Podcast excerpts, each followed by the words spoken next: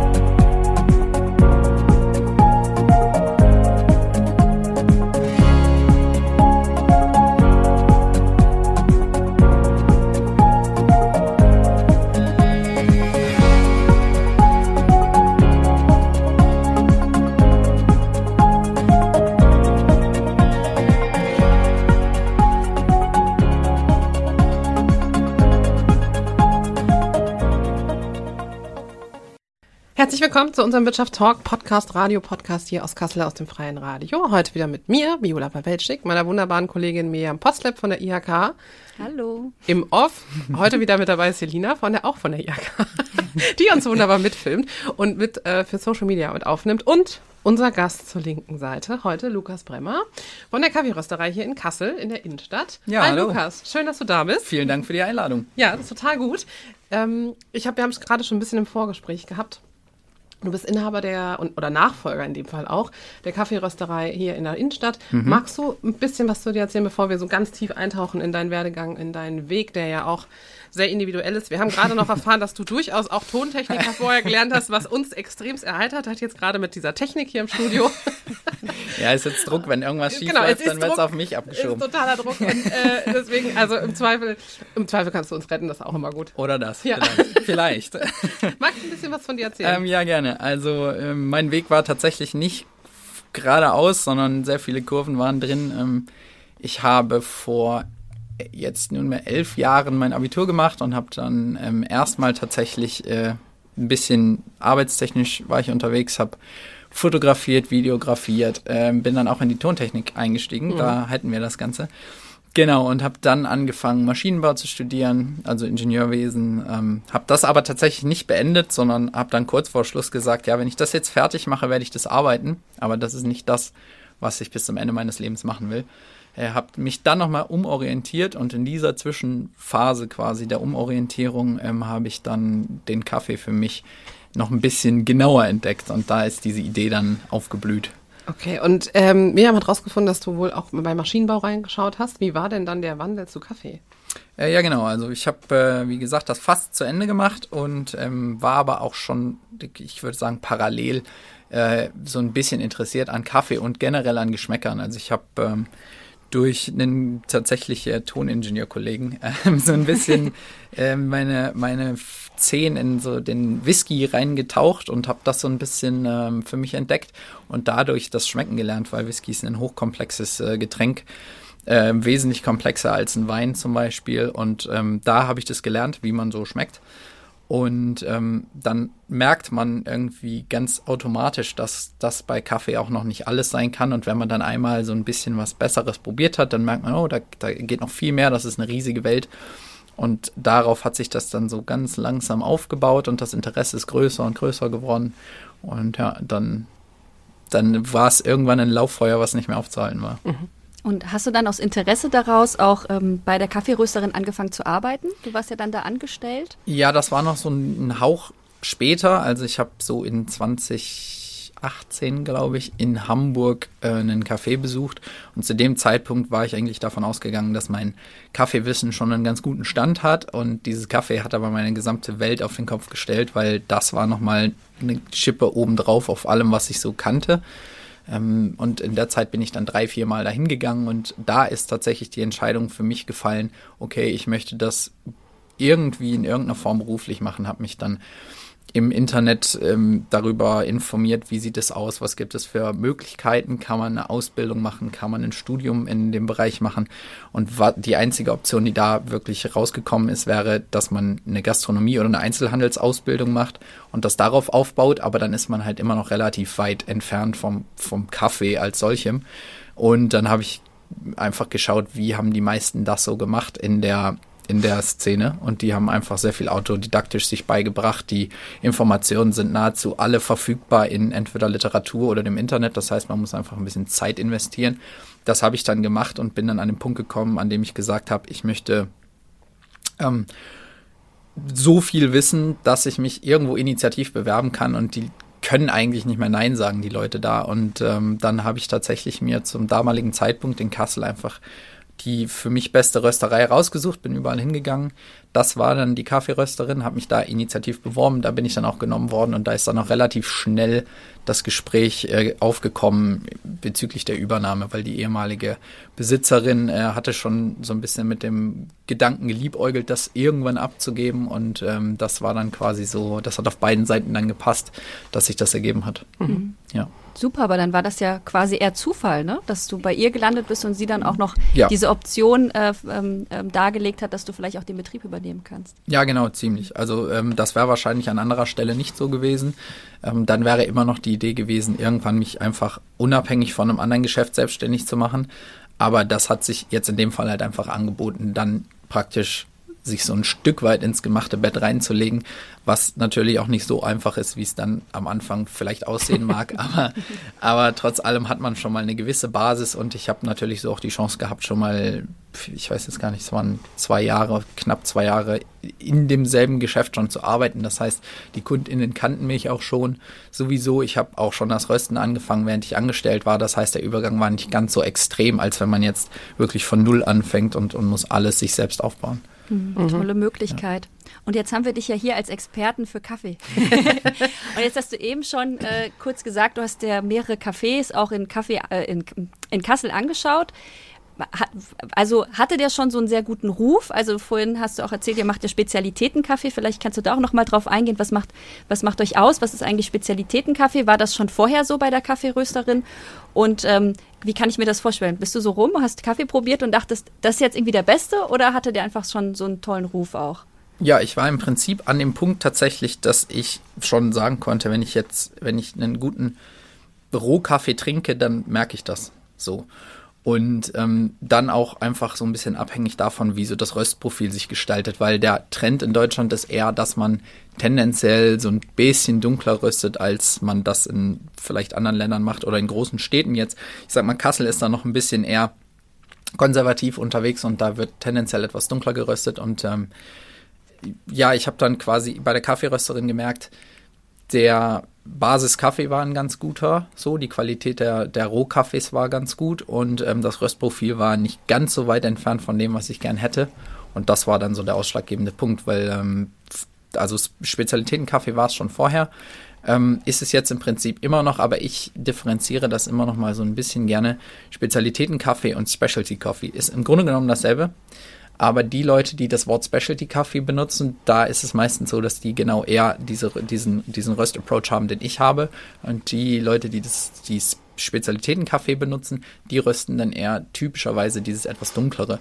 Und ähm, deswegen spreche ich bei mir jetzt auch tendenziell meistens von Specialty Coffee, weil das so, so eher dieses, der, der skandinavische Weg ist, das Ganze zu machen. Der, da ist diese ganze Welle auch ähm, entstanden vor vielen Jahren schon, so in Norwegen, Schweden, Dän äh, Dänemark, dass man eben ähm, diesen Specialty Coffee einkauft. Sprich, man kauft von einzelnen Farmen den Kaffee ein. Man hat ähm, eine, bessere, eine bessere Rückverfolgbarkeit der Bohnen von der, von der Tüte, die man in der Hand hält, in der Rösterei, bis hin zu den Leuten, die das angebaut haben. Wie ist das Geld da reingeflossen und eben auch die Röstqualität, weil man eben in dieser Specialty Coffee Szene angefangen hat, sich aktiv mit Röstprofilen zu befassen und wie muss ich den Kaffee während des Röstvorgangs ähm, in welcher Phase rösten, damit er so schmeckt, wie ich mir das vorstelle. Und das ist eben genau so ein sehr skandinavischer Weg, das zu machen. Und die meisten, die sich Specialty Coffee nennen, die verfolgen genau diesen Weg. Ja. Mhm. Also gibt es ein, also ist dieser Begriff Specialty Coffee geschützt oder? Ähm, naja, es gibt verschiedene Definitionen, sage ich mal, aber so die global akzeptierte äh, Definition davon ist praktisch von der Specialty Coffee Association, also kurz SCA.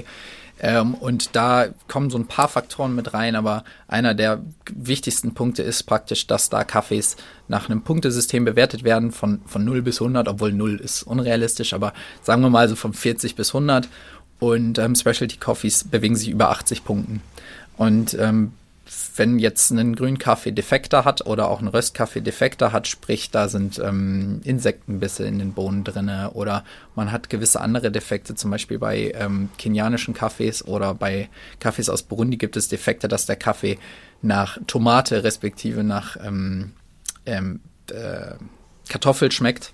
Und das sind dann Defekte, die direkt fünf bis zehn Punkte Abzug bringen auf der Skala. Und dann fällt man natürlich extrem schnell unter 80 Punkte und dann ist man kein Specialty Coffee mehr. Aber alles über 80 Punkten wird quasi dann von der SCA als Specialty Coffee angesehen und das ist auch so das, was die meisten in dem Bereich auch nutzen für sich. Ja. Und jetzt hast du äh, gerade erzählt, dass der Einstieg dann in ein eigenes Unternehmen schon nochmal auch was anderes ist, wenn es so, so weit ist.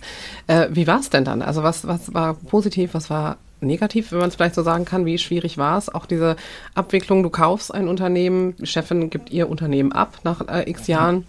Wie war so der Prozess und der Weg? Und wo, also gibt ja, gibt ja immer irgendwas, wo man hinterher sagt, Oh, das mit dem Wissen von heute würde ich super ja. anders machen. Was ist das denn? Also im Prinzip, ähm, es hat, es hat, glaube ich, einfach seine positiven und negativen Seiten und das ist schwer, das aufzuwägen tatsächlich, weil wie schon erwähnt, die KundInnen von uns kannten mich schon vorher. Das ist der Vorteil, weil es ist nicht so ein Cut, dass, dass man dann, dass direkt alle abspringen, weil die denken, was ist jetzt hier los? Sondern wir konnten auch dann dazu sagen, ich mache das schon seit, seit zwei Jahren hier sowieso. Sie trinken seit, seit wahrscheinlich einem Jahr mein, meine Röstung sowieso. Mhm. Das macht im Grunde erstmal keinen Unterschied. Abgesehen vielleicht davon, dass das Röstprofil leicht angepasst wird. Aber, aber im, im Prinzip ist da jetzt keine große Veränderung. Auf der anderen Seite ist es aber so, dass man natürlich dann einen, einen fließenden Übergang hat, weil natürlich auch wahrscheinlich teilweise abhängig davon, dass die ehemalige Besitzerin eben auch eine ganz, eine ganz andere Altersrange hat als ich jetzt, beispielsweise, weil wir 20, 25 Jahre auseinander liegen.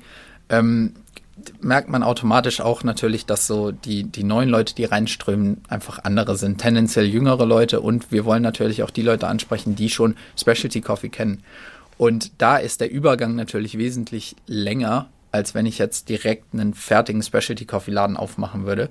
Aber dafür habe ich halt auch schon Leute, die uns kennen. Und da muss man eben so ein bisschen die Waage halten. Und das ist, glaube ich, das, was das, das Schwierigste ist, dass man nicht die alten KundInnen verprellt, aber halt auch genug Veränderungen anbietet, dass neue Leute reinkommen können. Mhm. Ja, und ansonsten, also ansonsten ist es tatsächlich schwer aufzuwägen, würde ich sagen. Ich würde gar nicht per se viel anders machen, man muss es sich nur gut überlegen und muss eben genau da diese Balance halten. So würde ich das sehen. Mhm.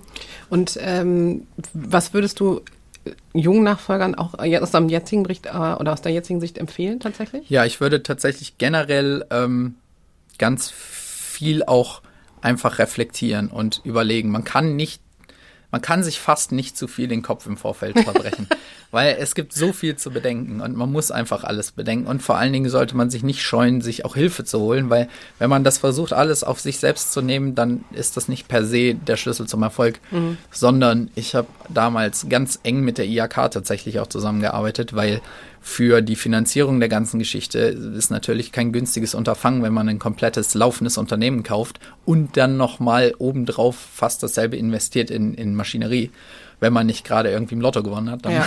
irgendwo muss das Geld ja herkommen. Und ähm, alleine dafür, um bei Banken zum Beispiel die Finanzpläne zu haben, äh, da gibt's diverse Anforderungen, die die erfüllen müssen. Und wenn man das noch nie gemacht hat, dann steht man da und sieht sich vor Finanztabellen, die quasi keine Zahlen, also wo, wo es im Grunde genommen keine Basis für gibt mhm. und man muss sich das selbst ausdenken. Klar hat man dann den Vorteil bei einer Übernahme, man hat eine gewisse Basis, weil man kann die alten Zahlen im Bestfall einsehen. Ähm, aber trotz allem ist es natürlich schwierig, auch eine, eine Prediction für die Zukunft zu machen, was da in dem Fall gefordert wird für drei Jahre oder noch länger, je nachdem, was man da für einen Finanzplan jetzt, wovon wir jetzt reden. Aber da ist es einfach wichtig, zum Beispiel, zum einen mit der, ich habe jetzt ganz eng auch mit der ehemaligen Besitzerin zusammengearbeitet und habe von ihr die alten Zahlen bekommen, habe mit unserem damaligen Steuerberater, der jetzt auch noch mein Steuerberater ist, gesprochen und mit der IHK und das alles zusammen hat dann dazu geführt, dass man das, dass man das auf die Beine stellen kann überhaupt, weil mhm. wenn man da nicht wirklich eine Erfahrung drin hat, dann wird es sonst schwierig. Und, und, da sollte man sich auch nicht auf sich selbst verlassen. Also da würde ich immer Hilfe einholen. Ja, ich kann sagen, gab es denn den Moment der, also auch sehr schlaflosen Nächte? Oder hast du die auch jetzt immer noch mal oder über Corona die Zeit gehabt? Ähm, weil also es ja so dann auch schwierige, äh, also im Verkauf Dienstleistung, Retail war ja nun auch alles betroffen und Gastrozene. Ja. ja, also sowieso die, die finale Phase, so kurz bevor es losgeht und wenn es dann losgeht, da kann man sich noch so viel drüber Gedanken gemacht haben, wie das wird. Mhm. Es wird auf jeden Fall anders. Und das ist natürlich dann erstmal Chaos. Also da, da, da sich zurechtzufinden und dann kommt das noch dazu, was, was vorher nicht, wo vorher nicht von gesprochen worden ist und da und da und da. Und da muss man noch bedenken, dass die Mühlen in der Bürokratie sehr langsam malen und selbst wenn man schon da ist und ich, ich kann jetzt das machen und das machen und das machen und das ist schon alles fertig, da muss man vielleicht noch drei Monate auf ein Formular warten von mhm. XYZ, von der Behörde oder hier oder da. Gerade beim Kaffee, da ist der Zoll noch mit verwoben, dann hat man beim Einzelhandel sowieso das Finanzamt mit dabei. Und das dauert halt alles seine Zeit. Und wenn das zu lange dauert, dann muss man sich noch irgendwelche Lösungen ausdenken um diese Zeit zu überbrücken und sowas. Und das führt natürlich zu schlaflosen Nächten, weil man erstmal, bis man überhaupt erstmal in so einen, in so einen normalen Laufprozess kommt, das zieht sich hin. Auf jeden Fall, weil vieles kann man im Vorfeld noch nicht machen. Das ist, kommt halt dann der Punkt, wie bei uns jetzt der erste, erste 22, mhm. dass offiziell das Unternehmen mir gehört. Das heißt aber auch, dass gewisse Dinge erst ab diesem Tag geklärt werden können. Und das kommt natürlich dann alles auf einen Schlag. Ja. Ja. Und ist die ehemalige Geschäftsführerin noch irgendwie auch greifbar? Also kannst du die noch anrufen oder hattet, wie habt ihr das gemacht, damit es einen guten Übergang gibt? Du hast schon gesagt, zwei Jahre habt ihr noch miteinander gearbeitet ja. Äh, und jetzt ist sie aber komplett raus oder? Ähm, ja, sie ist quasi noch angestellt gewesen für drei Monate, glaube ich, bei mir. Das heißt, wir haben so diese ganze Bürokratiegeschichte in den ersten drei Monaten fließend äh, gemacht haben das übernommen, haben dann aber zum Beispiel das auch gleichzeitig genutzt und haben Sachen direkt bürokratisch in Rücksprache mit dem Steuerbüro umgestellt, beispielsweise. Also das war dann auch für sie neu, das war dann generell neu, aber wir sind trotzdem da noch dann so ein Stück weit zusammengegangen. Und jetzt kann es immer noch mal sein, dass irgendwelche, irgendwelche Absprachen, die ganz tief verankert waren, noch mal aufkommen und dann, dann kann ich sie auch nochmal anrufen und fragen, was war da jetzt los. Also ist schon gut, wenn man nicht im Bösen auseinandergeht, auf jeden Fall. das, äh, ist bestimmt richtig gut für die Energie tatsächlich. Ja. ja, also es muss dir ja wahrscheinlich auch Spaß machen. Ne? Also das, ich glaube, das ist, also man wirkt, als wäre es dein Antreiber tatsächlich, weil sonst ist der Weg ja so auch über Tontechnik, Maschinenbau, äh, Interesse. Also äh, wir haben ja, also ich kann das auch nachvollziehen, wir haben hier alle nicht so die ganz geraden, geraden Wege. Äh, und ich glaube, das ist so ein bisschen dieses mal dem Bauchgefühl Bauchgefühl auch folgen? Ja, schon. Also das, das wirkt jetzt so, als wäre das bei dir durchaus ein Thema. Ja, das ist tatsächlich auch so ein bisschen der Punkt gewesen, dass ich mir gesagt habe, wenn ich sowas, also so einen Unterfangen angehe, dann muss es was sein in einem Feld, wo ich weiß, das kann funktionieren für mich. Und da ja. muss dann, da muss dann eine, eine, Passion hinterstehen, die nicht einfach so erlischt durch ein bisschen Regen. Also da, da, ne, da muss so viel hinterstehen, dass man da wirklich das durchziehen kann. Und das funktioniert auch. Ich kann es mir auch nicht anders vorstellen. Wenn ich jetzt quasi so, so eine Art von Geschäft hätte in einem anderen Feld, hätte ich wahrscheinlich schon ins Handtuch geworfen. Mhm. Dadurch, dass der Kaffee dahinter steht und das so viel von meinem Leben auch vorher schon ausgemacht hat und jetzt immer noch, äh, funktioniert das einfach. Mhm. Ja. Und merkst du ähm, jetzt diese drei Multikrisenjahre oder habt ihr die nochmal besonders gemerkt? Wie war da die Auswirkung für euch tatsächlich? Auch so, wir haben, also wir hatten ja jetzt ja schon einige Gastronomen und Hotellerie, äh, Hotelleute, ja. äh, die natürlich immer wieder auch über das Thema Krisenengpässe, Ressourcenknappheit, äh, Fachkräftemangel auch sprechen. Wie ist das für dich? Ja, was, was da so ein bisschen ungünstig für uns war, war tatsächlich so dieser, dieser Start des innereuropäischen Kriegs quasi in 2022. Das war das Startjahr. Und dann ist es einfach dazu gekommen, dass wirklich durch die Bank weg alles teurer geworden ist. Mhm. Alles. Also der Kaffee ist fast zum Teil, also wir müssen immer auch davon sprechen, was, von welchem Kaffee reden wir, aber manche Kaffees sind um das Doppelte gestiegen im Preis. Wir haben die, ähm, wir, äh, gerade in der Anfangszeit die, ähm, die Lieferung per LKW des Kaffees von den Häfen nach Kassel ist das Dreifache gestiegen im Preis. Die Container von, den, von Südamerika beispielsweise nach Hamburg sind um das Fünffache gestiegen im Preis. Ähm, die Tüten haben sich verdoppelt im Preis und all sowas. Und das sieht natürlich dann direkt auch für die, für die EndverbraucherInnen komisch aus, wenn ich anfange und hebe alle Preise aggressiv Ja. an, klar, macht er jetzt, weil er den Laden übernommen hat. Ja, nein, eigentlich nicht, sondern mache ich, weil ich gerade das Doppelte bezahle von dem, was wir letztes Jahr bezahlt haben. Aber und das kann man auch nicht eins zu eins weitergeben. Das heißt, unsere Marge ist erstmal über 22 immer kleiner und kleiner geworden. Weil dann noch dazu kam, dass ich halt auch gesagt habe, das ist zwar jetzt so, aber trotz allem möchte ich mein Ziel jetzt auch nicht aus den Augen verlieren. Das heißt, ich kaufe auch noch teurere Kaffees, die noch besser sind. Aber dann dadurch ist es natürlich noch teurer geworden. Oder ich habe halt in den sauren Apfel gebissen und habe erstmal die Marge minimiert bei diesen Kaffees. Und das ist jetzt immer noch so. Also ich, das kann man auch äquivalent sagen, muss man, muss man ganz klar auch so sagen. Ich habe jetzt Kaffees, die den exakt selben Kaffee kann man in, sagen wir mal, Hamburg bei einer Rösterei kaufen, bezahlt fast das Doppelte für die Tüte.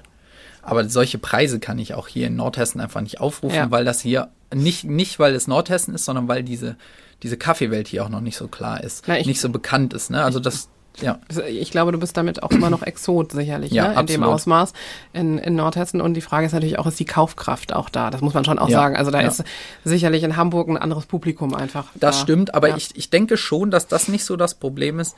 Ich glaube, es ist auch viel eine Frage, wie man die Prioritäten setzt. Klar. Man darf zum Beispiel beim Kaffee auch nicht vergessen, ich sage das immer so gerne, wir haben manchmal Leute, die kommen rein und sagen, ja, wieso kostet denn das Kilo hier 30, 40, 50 Euro? Und dann sage ich, naja, ist relativ simpel. Wenn man jetzt bei, wenn man bei Chibo oder Jakobs oder was auch immer, wenn man bei irgendeinem großen kommerziellen ähm, Unternehmen den Kaffee einkauft, dann, dann machen die da große Ernten mit Maschinen, da fällt alles vom Baum, inklusive Würmern und allem Viehzeug und da sind Steine im Kaffee und alles völlig egal.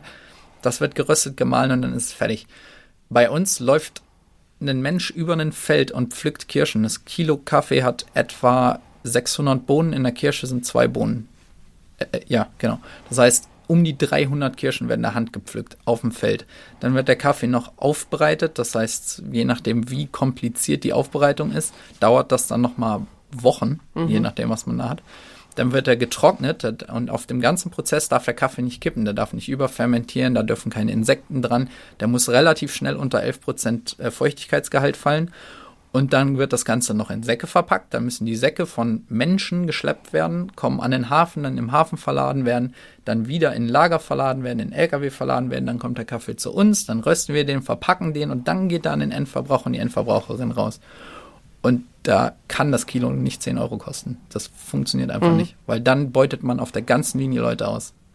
Was ja Ne, so, durchaus also- bei den großen Anbietern ein Thema auch Richtig, ist. ne? ganz genau. Also wenn Die wir über Arbeitsbedingungen und Lieferketten-Thematik sprechen. Genau, und das ist ebenfalls nochmal, Menge ist natürlich auch immer bei natürlichen Produkten ein Problem. Wir, wir sind jetzt an dem Punkt, wo viele dieser großen Röstereien auf den Specialty-Zug aufspringen und sogar diese Punkteangaben, wovon ich vorhin sprach, auf die Tüten schreiben.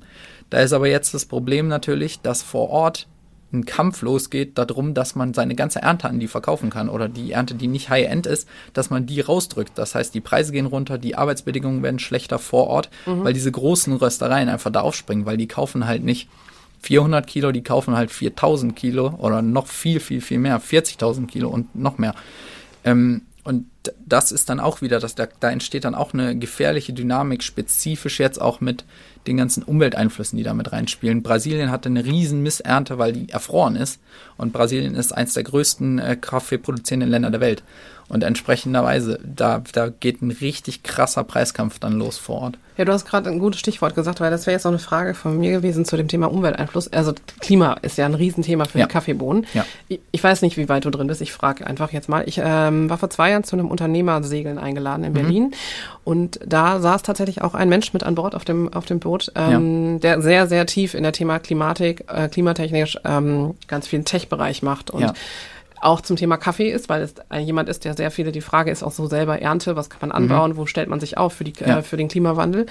Und ähm, wir haben ein sehr intensives Gespräch gehabt zum Thema Kaffee. Er sagte, was die Leute nicht wissen, ist, er sagt, wir haben von dem, was wir jetzt ausgehen, von der, was, was Klimaänderung deutet, haben wir noch, oh, also Ecuador hat er genannt als Beispiel, hat Ecuador noch ungefähr acht gesunde Kaffeejahre Genau Ernten richtig. vor sich. Ja. Und das hat mich so geflasht, Ja. weil er sagt, das wissen die Leute nicht. Ja. Und, und was davon- ist dann? Man geht davon aus, dass 2030 Arabica wahrscheinlich aussterben wird. Ja, Und das ist der Kaffee, den wir trinken. ja. So, ähm, richtig. Das ist die hohe Qualität, das ist der hochqualitative Kaffee. Ähm, und das wissen wenige Leute. Äh, genau so sieht's aus. Ähm, deswegen gibt es, es gibt große Schirme, World Coffee Research zum Beispiel, die daran schon seit 20 Jahren arbeiten. Problematisch ist bei Kaffee beispielsweise, wenn man jetzt ein neue, neues Kultivar hat, also eine Varietät, die im Labor beispielsweise gekreuzt worden ist. Man kann Robusta-Kaffees bei Arabicas mit einkreuzen. Robusta, wie der Name schon sagt, ist Robusta. Das heißt, der kann mit anderen Wetterbedingungen auskommen. Der, kann, der ist zum Teil resistent gegenüber beispielsweise ähm, Kaffeerost, was so ist wie Rosenrost. Das ist ein Rosengewächs. Ähm, entsprechenderweise, das sind Krankheiten, die dann eine ganze Ernte kaputt machen können. Und wenn man Kaffee anbietet, äh, anbaut, dann dauert es circa fünf Jahre, bis man überhaupt den ernten kann. Mhm. Und wir sind jetzt nur noch acht Jahre von 2030 ja. entfernt. Und wir haben, ne, also das Fenster ist quasi fast weg. Das heißt, man sucht jetzt nach anderen Möglichkeiten natürlich. Es wurden letztes Jahr war es, glaube ich, ähm, in einem Gewächshaus in Kopenhagen diverse High-End-Kaffees angebaut und geerntet und auch verkauft und genutzt. Ich habe leider nicht die Chance gehabt, es zu probieren, aber ähm, das wird notgedrungen mehr werden in der Zukunft, weil mhm. sich das Klima so stark verändert. Ja. Ähm, weil Arabica so ein unfassbar anfälliger Kaffee ist. Der, der, da ist, da muss nur das Wetter einmal ein bisschen anders sein oder die Bodenbeschaffenheit ein bisschen anders sein und die ganze Ernte ist für die Katz. Und das da, deswegen äh, schlägt der Klimawandel da so aus. Viele fokussieren sich jetzt auch auf Robusta-Kaffees, ähm, die einfach einen höheren, viel höheren Ertrag haben, viel robuster sind, die wachsen niedriger, die wachsen unter 1000 Meter typischerweise. Und da hat man beispielsweise vier Bohnen in einer Kirsche, nicht nur zwei mhm. oder teilweise sogar eine bei Arabica-Cafés. Ähm, aber der ist tendenziell vom Tassenprofil einfach nicht so hochqualitativ. Ja. Und was man jetzt macht, ist, man arbeitet viel mit Fermentation und sowas, um das hinzubekommen. Das heißt, man man fermentiert die Kaffeebohnen oder die Kaffeekirschen, um mehr Geschmack rauszuholen, weil der Kaffee trägt schon relativ viel Aromainformation in sich und viele Enzyme. Und wenn man das fermentiert, dann werden gewisse Aromata des Kaffees einfach gepusht und man kriegt die mehr raus. Und das mhm. ist auch so ein bisschen ein Trend, wo es gerade auch mit dem Arabica hingeht in der Kaffeewelt, dass man eben auch Ernten, die vielleicht bei 82 Punkten liegen, wenn man die jetzt ähm, anaerob fermentiert, kann man die auf knapp 90 pushen. Dann kann man natürlich viel mehr Geld dafür verlangen für den Kaffee. Ähm, und das ist eine Entwicklung, die ich eigentlich sehr positiv sehe, weil man auch viel weniger wegschmeißt natürlich, weil viele Specialty-Röstereien sagen, ja, unter 85 kaufe ich gar nicht ein. Was, was will mhm. ich damit? Und wenn man das durch die Fermentation drüber drücken kann und der Kaffee ist besser, dann und wird er eingekauft und dann hat man weniger, was am Ende irgendwo landet und unter Preis verkauft wird. Aber da kommt natürlich wieder zum Tragen, dass man sich herauskennen muss. Wenn die Anbauenden sich nicht auskennen, können die den Kaffee nicht fermentieren. Das ist nicht trivial, weil der, wenn der überfermentiert, kann man wegschmeißen. Also dann schmeckt er halt auch nicht mehr. Dann wird er muffig oder, oder schmeckt nach Sojasauce oder sowas, was man nicht möchte. Das heißt, da ist auch viel Know-how dahinter und die Anbauenden vor Ort, die halt schon seit zehn Jahren sich damit befassen, haben jetzt natürlich das Glück, dass sie das können. Und deswegen bin ich auch ganz froh, dass große Röstereien, also große Specialty Coffee Röstereien, die in der Welt schon sehr etabliert sind, spezifisch zum Beispiel Tim Wendelbo aus äh, Norwegen, der investiert sehr viel vor Ort. Der, mhm. der kauft Finkas und arbeitet mit den ähm, Leuten in dem Dorf zusammen und lässt die auf seiner Finca arbeiten und lernt selbst auch über Kaffeeanbau und investiert sehr viel in andere Finkas und Farmen und so um einfach auch vor Ort ein bisschen was zu unterstützen. Aber das funktioniert halt auch nur, wenn man wirklich eine Rösterei hat, die so so groß schon ja. aufgezogen ist, dass man einfach auch viel Geld investieren kann. Ja, ja das ist das Standing, das ja. ist klar. Wie könnt ihr, oder also von deinem Blick aus, wie kann man garantieren, dieser, dieser Unterschied von den großen Kaffeeröstereien, die eventuell auch einfach schlecht mit den Leuten vor Ort umgehen, Lieferketten-Thematik mhm. und aber auch die Grundsicherung. Eigentlich im Prinzip muss es ja dahin gehen, dass wir nachhaltiger werden und die Menschen vor Ort auch anders ja. bezahlen und anders ja. behandeln. Das ist immer die Frage, was lohnt sich natürlich für die vor Ort mehr? Das verstehe ja. ich schon, die Schwierigkeit. Ähm, gibt es da was, wo du sagst, ich weiß nicht, ob es einen Händlerverbund gibt oder so, die sich darauf einigen, wir machen ordentlichen Umgang mit den Menschen und Nachhaltigkeit. Ähm, könnt ihr euch da durchsetzen? Also siehst du das? Ja, also es, es gibt tatsächlich viele Sachen. Beispielsweise ist eines der bekanntesten Fairtrade, ja. das Siegel. Das ist allerdings auch immer so ein bisschen mit Vorsicht zu genießen, das Fairtrade-Siegel, weil das garantiert beispielsweise, wenn man jetzt preistechnisch guckt, ähm, 10% über dem C-Market Price und der C-Market Price fürs Pfund Kaffee liegt jetzt wahrscheinlich gerade so bei 1,10 Dollar oder mhm. Dollar 6, irgendwie sowas. Also das sind dann aufs Kilo irgendwie 20 Cent mehr, was man da kriegt, effektiv raus, garantiert mit Fairtrade und ähm, unsere Kaffees liegen halt bei einem Fünffachen ungefähr, okay. was wir einkaufen. Ähm, einfach, weil die Qualität eben auch da sein muss. Es ist auch oft so, viele Leute wollen unbedingt Bio haben. Mhm. Das Problem ist aber manchmal ist halt Bio um des Biosiegels wegen. Das heißt, was man dann am Ende für einen Kaffee daraus bekommt, ist auch fragwürdig. Ähm, und da ist es dann sehr, sehr effektiv, dass wir wirklich Importeure haben, die auch mit den Leuten vor Ort im Kontakt stehen, die ihre Zahlen offenlegen, wo man sehen kann, wo geht das Geld hin, was wird vor Ort bezahlt. Ähm, schöner wäre es noch, wenn wir jetzt noch zum Beispiel auf kleinere Importeure umsteigen könnten, wo es noch transparenter ist und wo beispielsweise Kontakte zu den produzierenden Personen vor Ort hergestellt werden. Das ist halt so das Optimum, was man machen kann.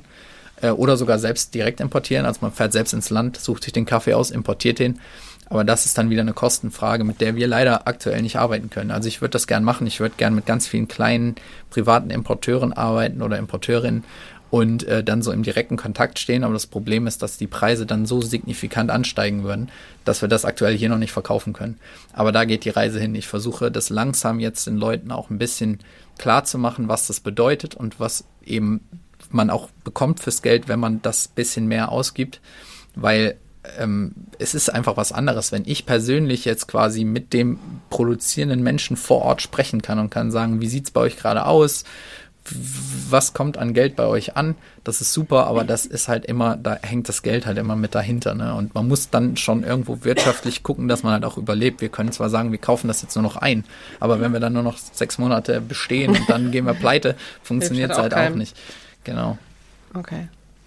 Ja, aber das wäre was, was halt, um auf die Frage zurückzukommen, das ist was, was effektiv funktioniert, mhm. wenn man quasi die Farmgate Prices bekommt, wenn man wirklich den, das komplette Geld zurückverfolgen kann, wenn man in Kontakt mit den Leuten stehen kann, weil man kann viel erzählt bekommen, aber wenn man selbst mit den Produzierenden redet, dann redet man mit denen. Mhm. Ja. Aber so transparent ist es noch nicht, oder?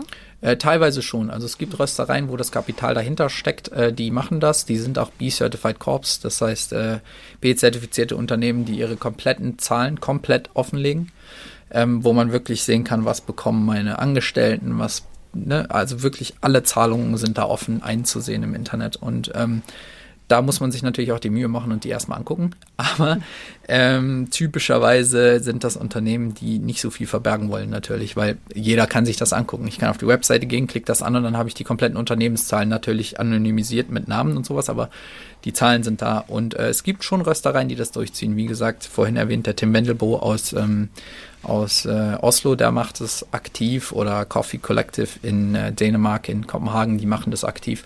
Und es werden auch immer mehr, gerade gerade moderne Specialty Coffee Röstereien. Und ähm, ja, wenn wir das schaffen, uns dahin zu entwickeln, wird es das bei uns auch irgendwo geben. Mhm. Ja. Also es sind schon, wenn man dir zuhört, sind es, sind einfach sehr viele Themen, die auch da sind. Ja, ne? Also vom, ja. vom Markt her sicherlich was, was bestimmt wird, auch jetzt in, glaube ich, in sehr kurzer Zeit dann einfach sehr knackige Themen. Ähm, und auch dieses ja, also wir haben ja gesagt, wir haben Ressourcenthematik, wir haben Klimathematik, wir haben irgendwie ja. Fachkräftemangel hier vor Ort. Ja, ja.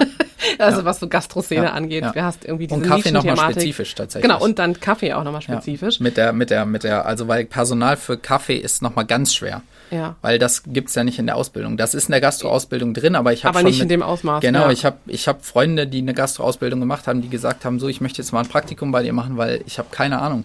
Ja. So, das ist so ein Riesenfeld. Ich habe das nie gelernt. Und deswegen ist es auch so, wir stellen Leute an und ähm, wir lehren denen das dann. Also ich, ich, ich zeige den Leuten, wie das alles funktioniert. Ich erkläre, wie sowas funktioniert, weil es gibt zwar auch viele Kaffeeschulen beispielsweise, da weiß man aber nie, was dahinter steckt. Mhm. Selbst die äh, Zertifizierten von der SEA, ähm, wenn das nicht die Pro-Courses sind, sondern nur die Anfänger- oder Intermediate-Courses, dann weiß man auch nicht, je nachdem, was man für eine lehrende Kraft da hatte, was die wirklich mitgenommen haben. Auch wenn das ein Standard sein soll, aber es ist immer ein bisschen tricky und äh, vor allen Dingen ist es auch so ein Ding, wir wissen als Menschheit noch relativ wenig über Kaffee. Und äh, es gibt, das ist ein Feld, was sich schneller bewegt als die meisten. Also da gibt es so viele neue Erkenntnisse. Alle drei Wochen gibt es eine Erkenntnis, die alles über den Haufen wirft. Mhm. Und entsprechenderweise darf man, wenn man da wenn man da stehen bleibt, wenn man nicht mitläuft, dann ist man innerhalb von einem halben Jahr ist man raus so ungefähr. Das heißt, man muss auch noch aktiv dranbleiben und darf, darf, muss immer die neuen Erkenntnisse einsaugen, muss die mitnehmen und das auch in Bezug auf Lehre, auf, auf Kaffeeschulen, auf Seminare und sowas. Und deswegen bin ich eigentlich auch ganz froh, wenn ich Leute anstelle, dass die alles von mir lernen weil dann weiß ich auch, was sie können. Mhm. Das ist der Vorteil mit meinen Kollegen, die waren schon da, als ich noch angestellt war, aber ich habe die quasi damals schon angelernt. Das heißt, ich weiß sowieso, was die können. Da, das war für mich dann auch ganz entspannt, weil ich kann dann auch jetzt hier sitzen und einen Podcast aufnehmen und weiß, mein Kollege läuft. im Laden, der, ich weiß alles, was der weiß. Ich weiß, der schmeißt das Ding, das läuft. Und was, äh, wie ist die perfekte Kaffeeröstung? Äh, für mich äh, muss ich kurz ein bisschen weiter ausholen. Ach das. also erstmal sowieso, jeder Kaffee hat ein eigenes Profil, jeder Kaffee hat eine eigene Art, wie er geröstet werden muss. Die, die, die Kaffeeröstung kann man im Prinzip in ein paar Phasen unterteilen und je nachdem, wie schnell die Phasen durchlaufen werden, gibt es zum Beispiel mehr Säure im Kaffee, mehr Süße im Kaffee. Man kann aber auch sehr schnell in den Bereich tippen, wo der Kaffee innen roh ist und außen verbrannt oder umgedreht innen verbrannt, außen roh und dann schmeckt er nicht. Mhm. Und ähm, im Generellen würde ich den Kaffee betrachten mit so, man kann sich das vorstellen wie ein Zeitstrahl. Ist jetzt für alle, die zuhören, ein bisschen schwierig, weil die meine Hände nicht sehen, aber ich versuche mal, ich versuche mal audiovisuell hier darzustellen. Also man stellt sich einen Strahl vor und man hat auf der ganz rechten Seite hat man quasi die, das Grünkaffee-Aroma, was praktisch wie Heu oder Gras ist. Schmeckt nicht gut. Also grünen Kaffee äh, generell würde ich von abraten, weil die wenigsten Kaffees äh, sind hochwertig oder bio und wenn man grünen Kaffee dann zu sich nimmt, können da immer noch Rückstände von Pestiziden und so weiter dran sein, würde ich von abraten. So, und dann rösten wir den grünen Kaffee und während des Röstvorgangs ähm, kommen dann diese ganzen spannenden Aromen zum Vorschein. Äh, es gibt einen ganz gravierenden Punkt während des Röstvorgangs, der nennt sich First Crack. Mhm. Da, äh, das führt dazu, dass äh, da ist es quasi der, die, die, das Wasser in den Boden ähm, dehnt sich aus, weil es heiß wird natürlich und irgendwann können die Boden das nicht mehr aushalten, platzen auf. Hört sich ein bisschen an wie Popcorn, ist nur wesentlich leiser mhm. und das ist ein ganz, ganz entscheidender Punkt für den Röstprozess, weil für mich da die Development Phase von dem Kaffee anfängt. Das heißt, ab da an entwickle ich diesen Kaffee aus. Ähm, und wenn wir jetzt den direkt beim First Track rausschmeißen würden, den Kaffee, dann würde der fast nach nichts schmecken, wäre super grasig, unterentwickelt, nicht schön. Und je weiter wir uns vom First Track weg äh, bewegen, äh, zum linken Ende des Zahlenstrahls, kommt dann, kommen Röstaromen hinzu. Mhm. Und wir versuchen die Waage so zu halten, dass wir die, das Maximum an Kaffeegeschmack rausholen, ohne dass es nach Röstaromen schmeckt. Ähm, und das kann man sich vorstellen, das ist die Maillard-Reaktion letztlich ähm, es, es karamellisiert. Es ist wie wenn man Karamell macht oder Fleisch anbrät oder irgendwas anbrät. Erstmal wird süßlich braun, weil die, der Zucker in dem, in dem Lebensmittel, was man anbrät, halt karamellisiert und irgendwann wird es dunkler und dunkler und dunkler und wird immer röstiger und schwärzer. Und das wollen wir nicht. Ähm, und das kann man aber ganz gut nutzen, zum Beispiel, wenn man einen billigen Kaffee hat, überröstet man den äh, immer dunkler und dunkler und dunkler, weil dann kann man Defekte beispielsweise überrösten, weil man die nicht mehr schmeckt, weil der nur noch röstig schmeckt. Wenn ich meine High-End-Kaffees alle reinschmeiße und röste die bis zum Second Crack, der platzt dann nochmal auf, dann passiert dasselbe, was vorher dem Wasser passiert ist mit den Ölen im Kaffee. Das heißt, dann wird die Bohne auch ölig. Ähm, dann schmecken die fast alle gleich, egal was man für einen Basiskaffee reingeschmissen hat. Aber die, der Trick für uns ist halt, weil wir High-End-Kaffees einkaufen, die so zu rösten, dass wir highlighten können, wo kommt der her, auf welcher Höhe ist der angebaut worden, ähm, was ist das für eine Varietät? Also man unterteilt den Arabica nochmal in Varietäten beispielsweise. Wie ist er aufbereitet worden und sowas? Was auch ein Stück weit für mich zum Beispiel ähm, bei teuren Kaffees ist das auch so ein bisschen Respekt zollen für die, die das angebaut haben. Weil wenn die sich Mühe gegeben haben und haben eine perfekte Grünbohne hingezaubert und ich überröste die und die schmeckt verbrannt, dann, dann hätten sie es auch lassen können. So. Mhm. Ähm, genau, und deswegen sind unsere Kaffees halt auch anders als das, was man kennt. Das muss man einfach dazu sagen. Also wenn man einen schwarzen Kaffee bei uns im Laden, schwarz ist eh schon tricky, weil der Kaffee bei uns eher rot ist als schwarz, weil er nicht so dunkel geröstet ist. Aber wenn man sowas bei uns im Laden trinkt, dann merkt man schon, okay, der ist nahezu gar nicht bitter, weil er nicht überröstet ist. Aber er hat viel mehr Säure als ein Kaffee, den man sonst kennt, weil Kaffee ist eine Kirsche, ist eine Frucht. Früchte haben verschiedene Säuregehälter. Also je nach Varietät hat ein Kaffee mehr Säuregehalt, weniger. Und je nachdem beispielsweise Kenia hat sehr viel Phosphor und Schwefel im Boden. Das nimmt der Baum mit und deswegen schmecken kenianische Kaffees, haben immer einen hohen Säuregehalt. Ja. Ähm, also das spielt auch noch rein. Ähm, und die sind einfach viel süßer und schmecken ganz anders. Ein ganz klassischer Kaffee. Kaffee kommt ursprünglich aus Äthiopien, aus dem Urwald. Ein äthiopischer, ganz klassischer Kaffee äh, sehr hochqualitativ aufbereitet und dann gut geröstet, dass er wirklich, also nach meinem Empfinden gut geröstet, dass er quasi genau dieses Kaffeearoma am meisten hat, schmeckt fast wie ein schwarzer Tee. Also der hat Jasminaromen, manchmal Bergamotte, ähm, aktuell, die aktuellen Äthiopier gewaschen haben noch sehr viel eine Pfirsichnote drin.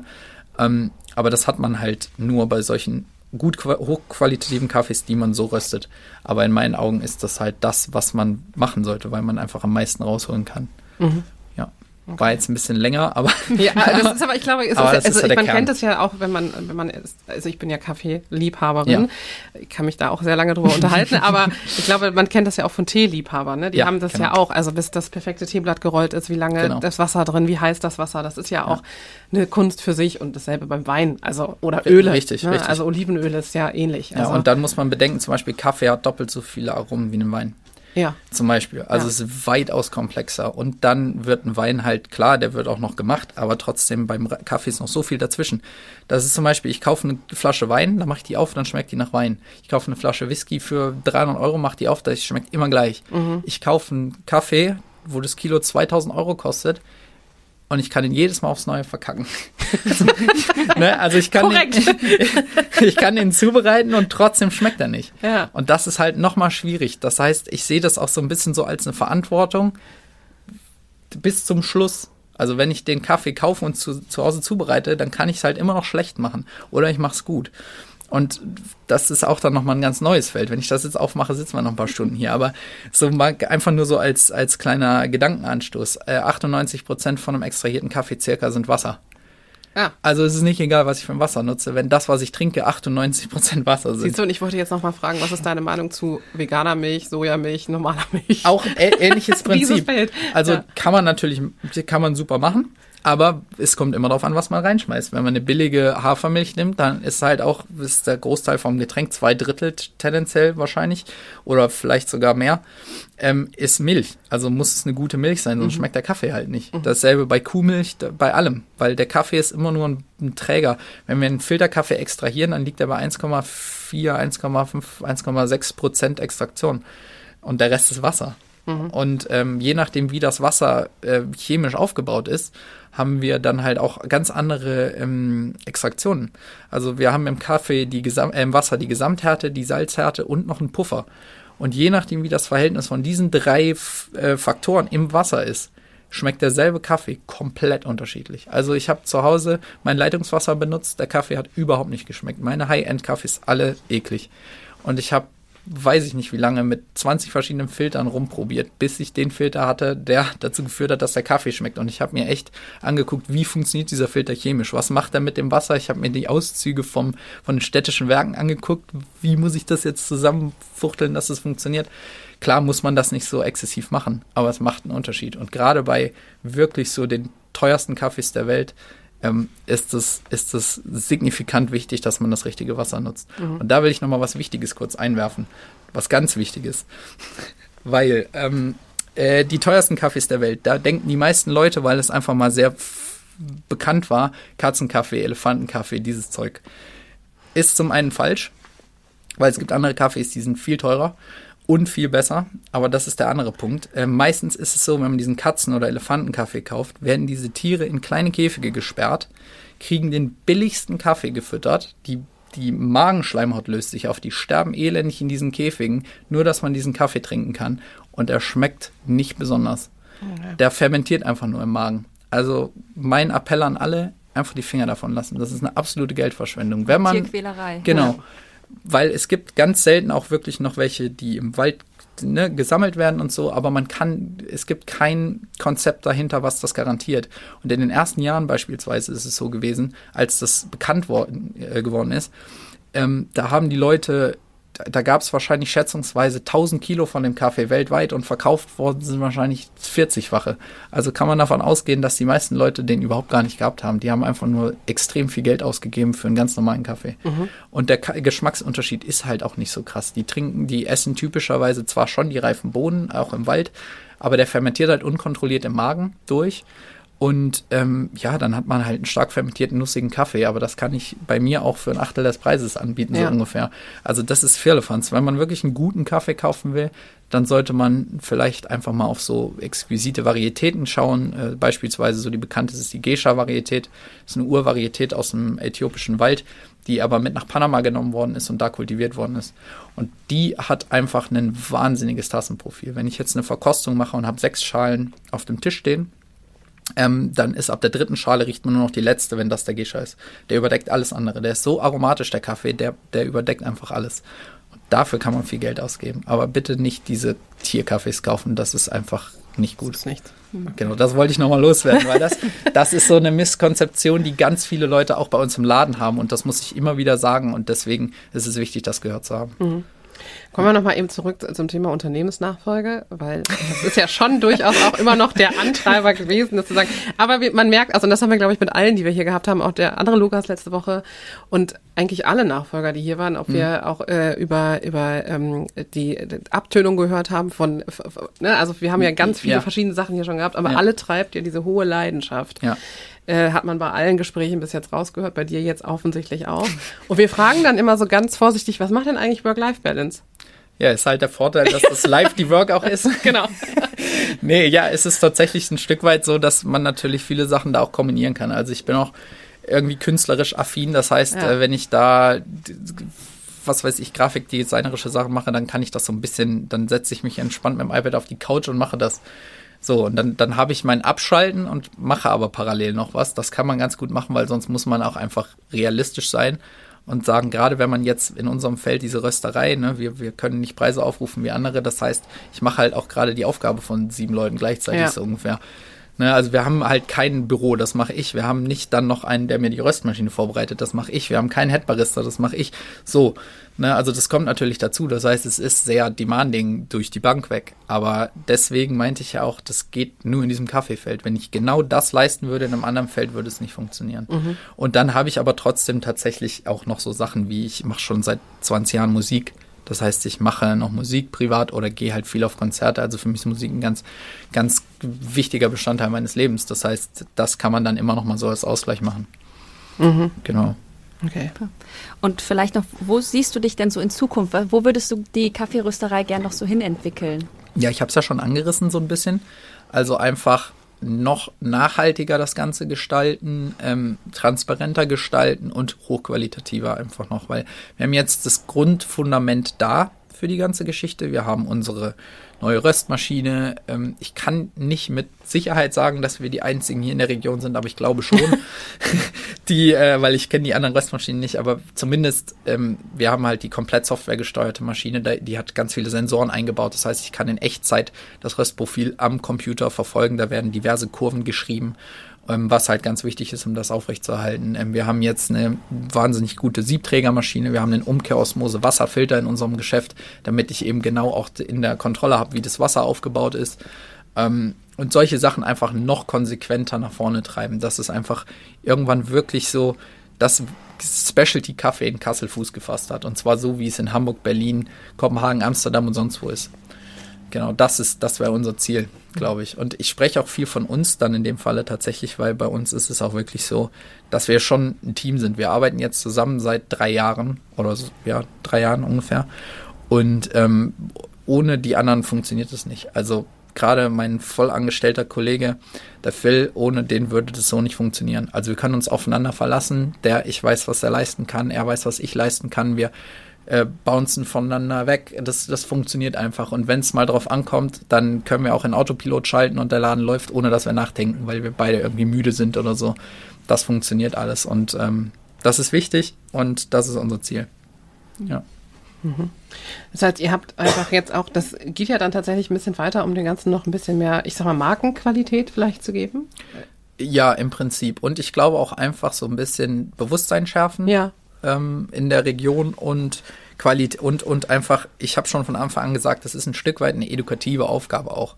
Weil wenn man diesen Kaffee nicht kennt, kennt man ihn nicht. Und vor allen Dingen, wenn man ihn gerade mal so einmal probiert, kann ich verstehen, dass man nicht gleich sagt, okay, das ist der Real Deal jetzt hier, das, das ist es da muss man sich so ein bisschen rantasten. Manche Leute sind so, ich war so, ich habe einen Kaffee getrunken, der, damals in Hamburg, der hat nach Ananas geschmeckt und ich habe mir gedacht, was ist denn jetzt hier los?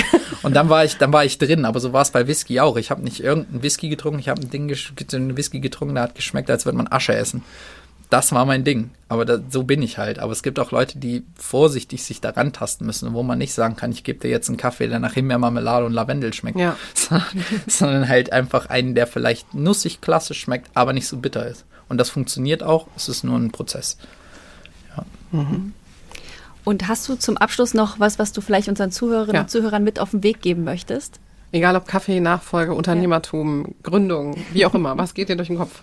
Ja, ich, das kann man ganz gut kombinieren. Macht euer Ding auf jeden Fall. Also, ne, wenn, wenn da eine Flamme in euch brennt, äh, die, wo ihr sagt, die wird nicht so schnell erlischen, dann kann man das auch verfolgen. Und dann kann man auch ähm, einfach das Maschinenbaustudium im siebten Semester abbrechen und kann dann einen Kaffee aufmachen. Das geht. Man muss, man muss aber auch durchbeißen, weil das ist auch nicht so leicht, der Weg. Erstmal die Entscheidung zu sagen, ich mache das, dann alle um dich rum werden sagen, bist Vergiss du es. völlig wahnsinnig. genau, aber man muss es einfach durchziehen. Man muss in sich selbst äh, vertrauen und dann kann es auch funktionieren, wenn man einfach dran bleibt. Ja. Ja. Und ähm, wir haben ja durchaus ähm, eine wunderbare Spotify-Playlist für unsere Gäste. Du hast einen Musikwunsch mitgebracht, Mhm. Ja, den wir dann hinterher da drauf tun können. Das wird Tat. richtig schön. Ähm, magst du einmal sagen, wer es ist? Ja, wir können, ich, wir, da schließen wir den Bogen quasi. Ich habe es eben schon gesagt, äh, Musik machen und auf Konzerte gehen und sowas. Ich bin später in diesem Jahr noch in Hannover auf einem Konzert von denen. Ähm, Dancers heißt der Song von Black Country New Road. Ist eine Band aus äh, England, gerade aus einem kleinen Club in London, ähm, die gerade so ein bisschen die Musikszene aufmischen und die werde ich in Hannover sehen und äh, auch ganz passend bei denen hat der Sänger aufgehört und die müssen jetzt gerade so ein bisschen umstrukturieren und äh, ja. Und auch so Underdogs anscheinend. Ja, so ich sag mal, in der Indie-Szene schon relativ äh, haben sie jetzt einen Namen, aber wir, ich kann jetzt schon mal sagen, dass dieser, dieser kleine Club aus London, die Windmill nennt er sich, äh, die haben sehr viel Einfluss gerade auf die Popkultur in England und die wiederum hat viel Einfluss auf die Popkultur in den USA und von daher, der Kreis wird sich da schließen. Der Kreis wird sich Sage ich schließen. voraus. Hören wir bei einem guten Kaffee dann hinterher im Abschluss. äh, dann, Lukas, vielen, vielen lieben Dank von Sehr meiner gerne. Seite. Äh, ich glaube, wir können mit einem ich bin, ich bin maximal erschlagen von diesem, äh, von dieser, in, also diesem vielen Kaffeewissen in dieser sehr kurzen Zeit. Das haben wir aber mit allen. Das hatten wir, wie gesagt, mit dem Lukas letzte, mit dem anderen Ja, Lukas letzte ja. Woche auch. Und ich habe die ganze Zeit gedacht so, boah, wir müssen, wir, also wir können ewig mit euch ständig noch, noch Folgen aufnehmen zu all den Themen. Und egal, Nachfolge, Gründung, wie geht das weiter? Es ist, wir machen, es ist einfach, es gibt Staffeln, glaube ich. Ja, das mit dem Branchenwissen ist auch immer so spannend einfach, ne? Ja, also Wahnsinn. Vielen, vielen lieben Dank. Ja, sehr vielen, gerne. vielen Dank. Schön, dass du heute mit dabei warst und wir hören dann nochmal zusammen den Song und vielleicht schnappen wir uns einen Kaffee. Ja, ich denke Danke das. sehr. Danke für die Einladung. Okay, Danke. Bis Tschüss. bald. Ciao. Ciao.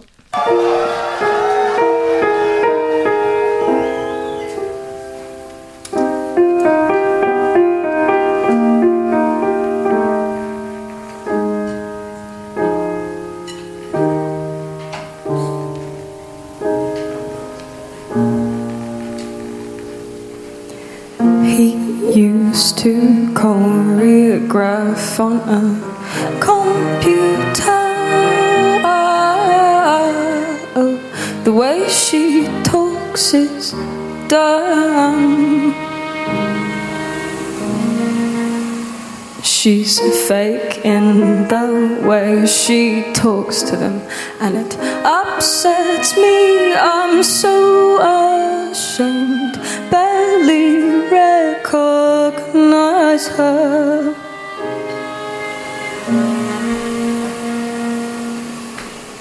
Dancers stand very still on the stage. Dancers stand very still on the stage. Dancers stand very still on the stage. Dancers stand very still on the.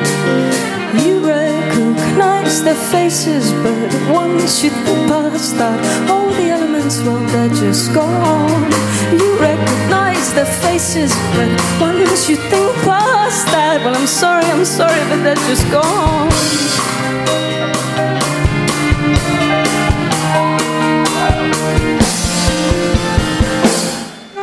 Piece that she spoke about was a great piece, but I wanted to rip my ears out. Was a great piece, but I wanted to rip my ears out. She probably spoke of something interesting, but I was so bored. I was so fucking bored, but still they love to laugh it up. I used to know that girl. Well, I felt so lame.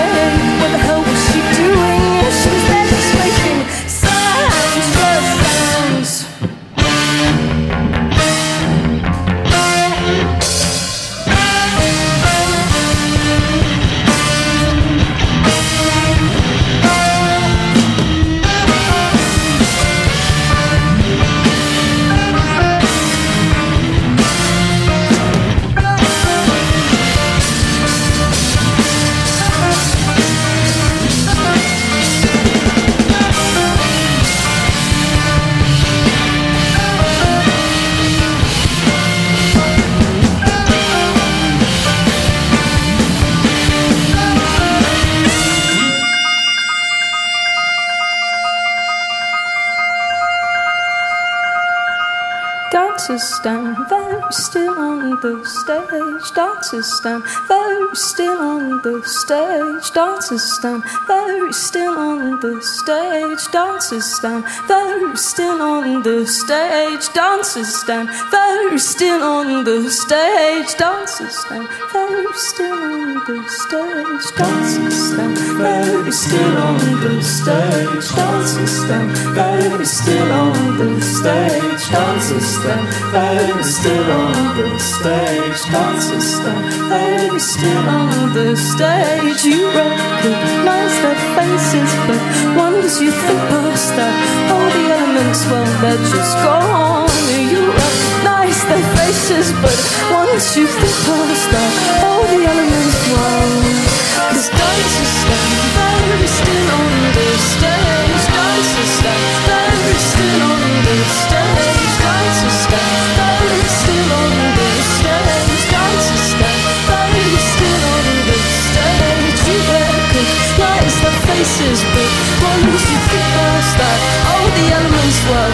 They recognize their faces But once you think for us that oh the elements